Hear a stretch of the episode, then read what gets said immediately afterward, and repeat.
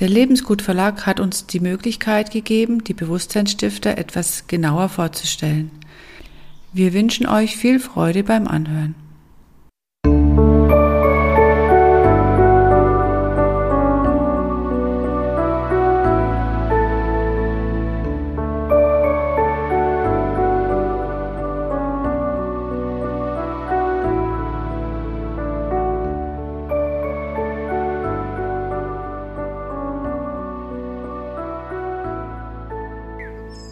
Hallo Tanja. Hallo zusammen und herzlichen Dank, dass wir hier die Bewusstseinsstifter etwas genauer vorstellen dürfen. Wer bist du und woher kommst du?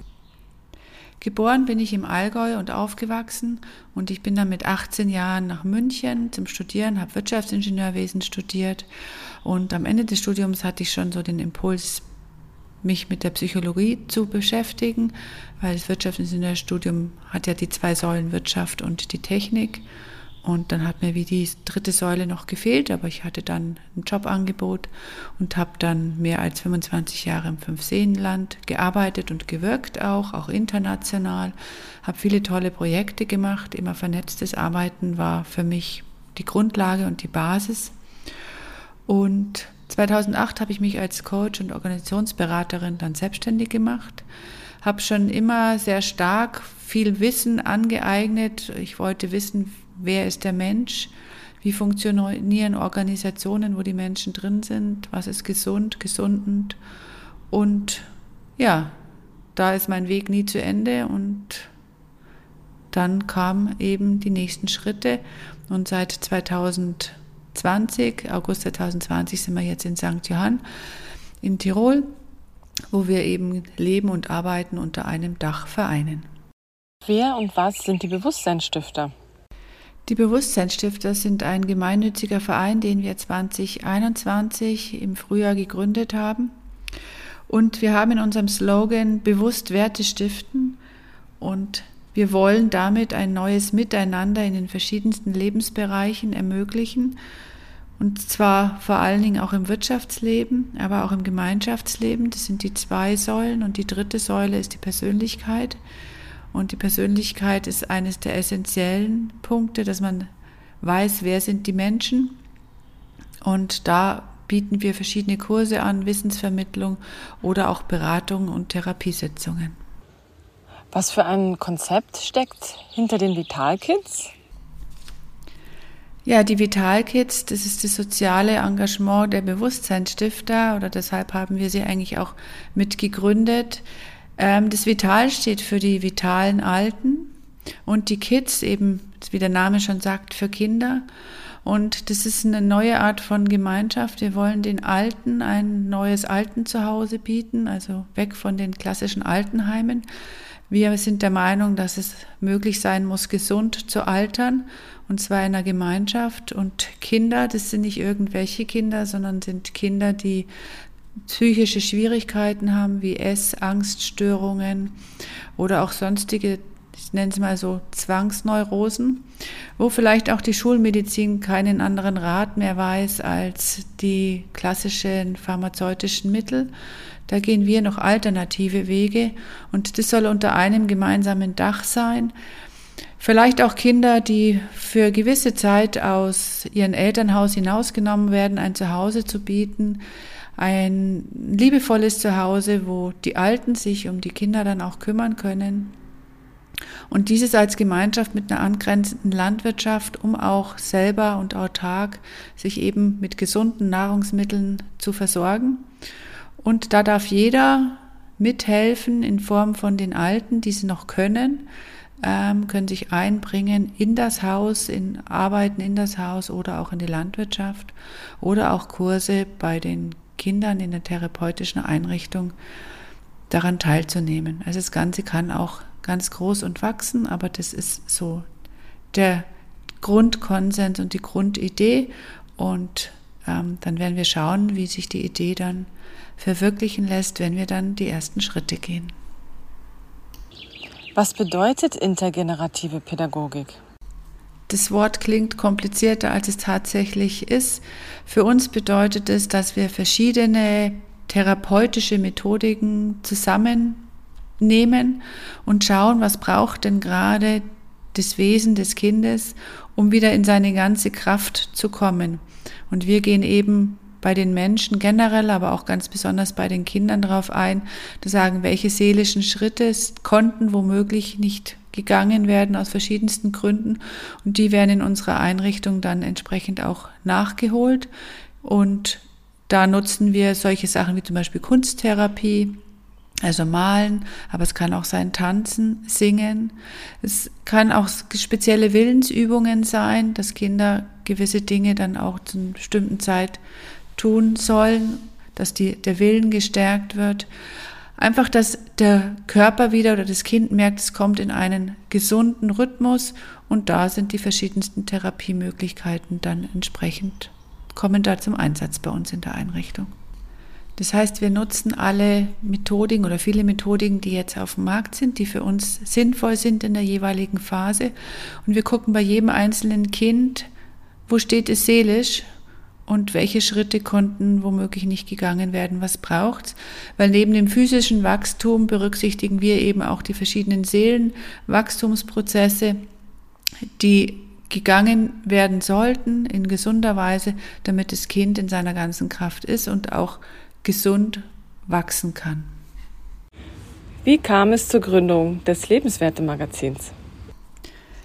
Ja, wie so häufig war es eine spontane Idee, ein sogenannter Zufall.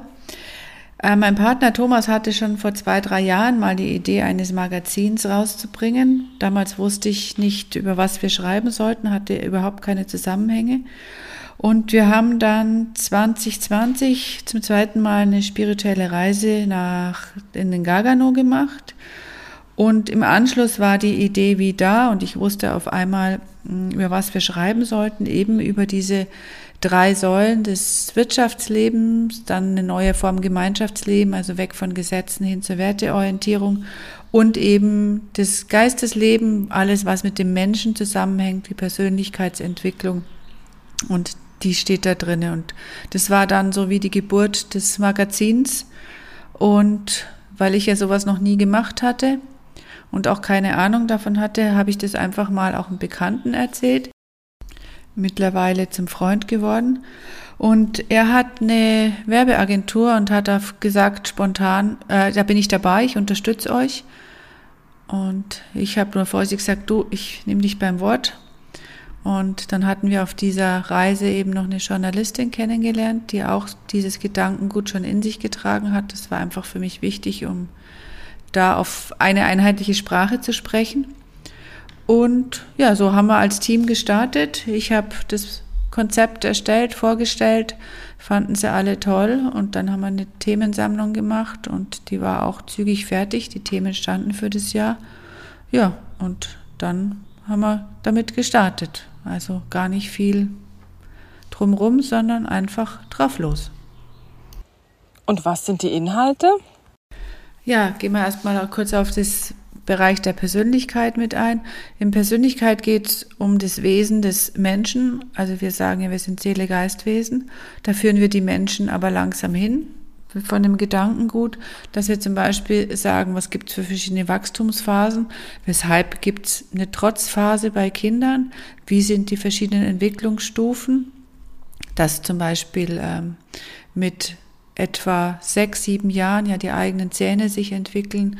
Das hat dann zur Bedeutung, da hat das Kind eine gewisse Kraft in sich entwickelt.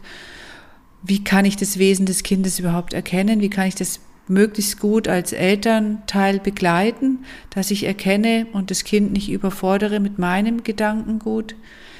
Im Gemeinschaftsleben geht es darum, dass wir sagen, wie sollten neue Gemeinschaften funktionieren, weg von den reinen Gesetzen.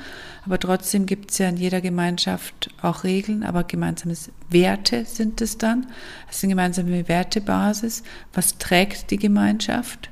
Und da gibt's schon ganz viele tolle Beispiele und da berichten wir drüber, aber geben auch zum Beispiel auch Anregungen, was dafür notwendig ist, wie zum Beispiel auch Beziehungen gestalten, wie Musik da unterstützen kann, gemeinschaftsbildend. Jeder weiß, wenn er gemeinsam singt oder tanzt, dass da eine ganz andere Basis dann da ist und viel Freude geteilt werden kann.